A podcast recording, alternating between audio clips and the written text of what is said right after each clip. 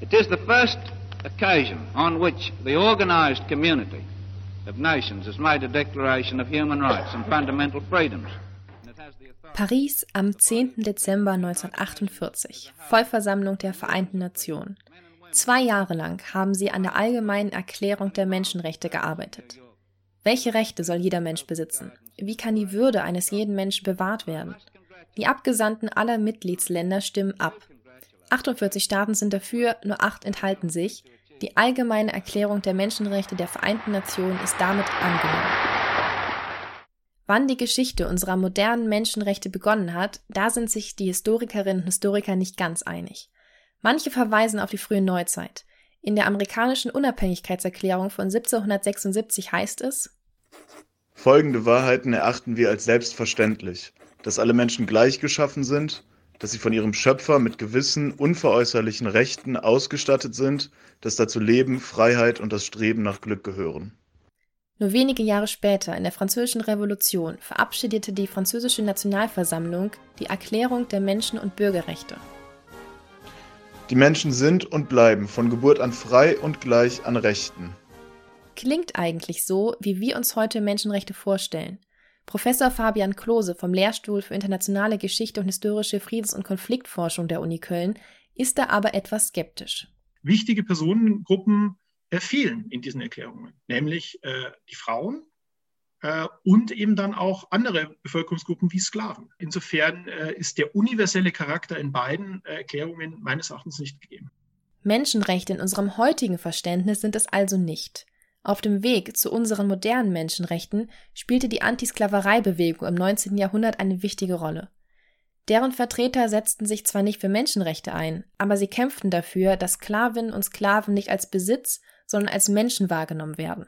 Ein wichtiger Schritt ist erstmal, dass sie anerkennen, dass der andere, der Gegenüber, dass der ein Mensch ist. Das würde ich sagen, ist auch der, das sind wichtige Schritte zum Erkennen des universellen Charakters von Menschenrechten dass man sagt, die sind erstmal Teil von uns. Zwischen dem Ersten und dem Zweiten Weltkrieg entwickelte sich die Idee von Menschenrechten weiter. Minderheiten sollten besser geschützt werden, Humanitaristen und Völkerrechtler diskutierten über universelle Menschenrechte. Dann kam der Zweite Weltkrieg mit seinen Verbrechen. Die Alliierten, vor allem die USA, erklärten den Einsatz für Menschenrechte zum Kriegsziel sind dann schon meines Erachtens die Entwicklungen im Zweiten Weltkrieg, die als Katalysator für einen neuen oder die dem Menschenrechtsdiskurs einen neuen Schub geben. Eine klare Definition, was Menschenrechte aber überhaupt sind, gab es bis dahin noch nicht. 1945 wurden die Vereinten Nationen gegründet. Sie wollten sich auf allgemeine und universelle Menschenrechte einigen. Die Arbeit daran dauerte aber noch über zwei Jahre. Ende 1948 stand dann die Allgemeine Erklärung der Menschenrechte. Alle Menschen sind frei und gleich an Würde und Rechten geboren. Jeder hat Anspruch auf die in dieser Erklärung verkündeten Rechte und Freiheiten ohne irgendeinen Unterschied, etwa nach Rasse, Hautfarbe, Geschlecht, Sprache, Religion, politischer oder sonstiger Überzeugung, nationaler oder sozialer Herkunft, Vermögen, Geburt oder sonstigem Stand. Diese Menschenrechtserklärung war zunächst nur eine Absichtserklärung. Daran halten mussten sich die Staaten nicht. Trotzdem hatte die Erklärung eine wichtige Bedeutung.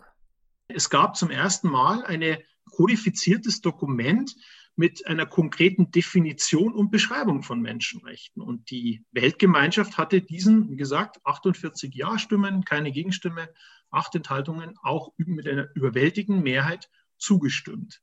Und insofern äh, würde ich den Moment von 1948 als einen wichtigen, eine wichtige Zäsur ansehen, auch wenn der rechtsverbindliche Charakter zunächst einmal fehlt.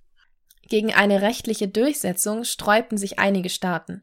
Die Menschenrechte zeigten eigene Schwächen, das rassistische System in den USA, der stalinistische Terror in der Sowjetunion und viele europäische Staaten besaßen noch Kolonien.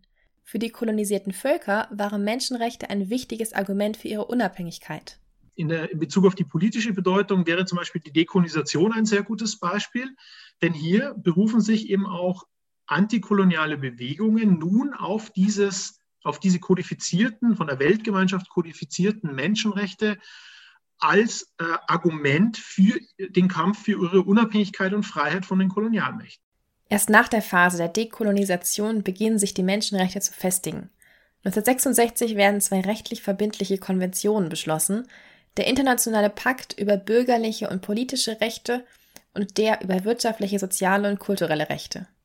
In den 70er Jahren beginnen Menschenrechtsorganisationen wie Amnesty International ihre Arbeit. In den 90ern finden Militärinterventionen statt, begründet mit Menschenrechten. Manche Historikerinnen und Historiker sehen erst in diesen 70er und 90er Jahren den Durchbruch für die modernen Menschenrechte. Für andere beginnt die Geschichte unserer heutigen Menschenrechte in der Zeit der amerikanischen Unabhängigkeitserklärung und der französischen Revolution oder erst im 20. Jahrhundert. Bei solchen Festlegungen ist der Historiker Fabian Klose eher vorsichtig. Ich bin kein großer Freund und Anhänger von einem, von einem einzelnen Breakthrough-Moment, von einem Durchbruchsmoment der Menschenrechte, sondern ich sehe das Ganze eher als evolutionären Prozess, in dem verschiedene Strömungen zusammenfinden und eben nicht, es gibt eben nicht diesen einzelnen Durchbruchsmoment. Die allgemeine Erklärung der Menschenrechte durch die Vereinten Nationen ist aber ein wichtiger Schritt in diesem Prozess. Zum ersten Mal gibt es einen allgemeinen und universellen Katalog an Menschenrechten, in dem jeder Mensch nachlesen kann, welche Rechte er besitzt, und das allein, weil er ein Mensch ist. Köln Campus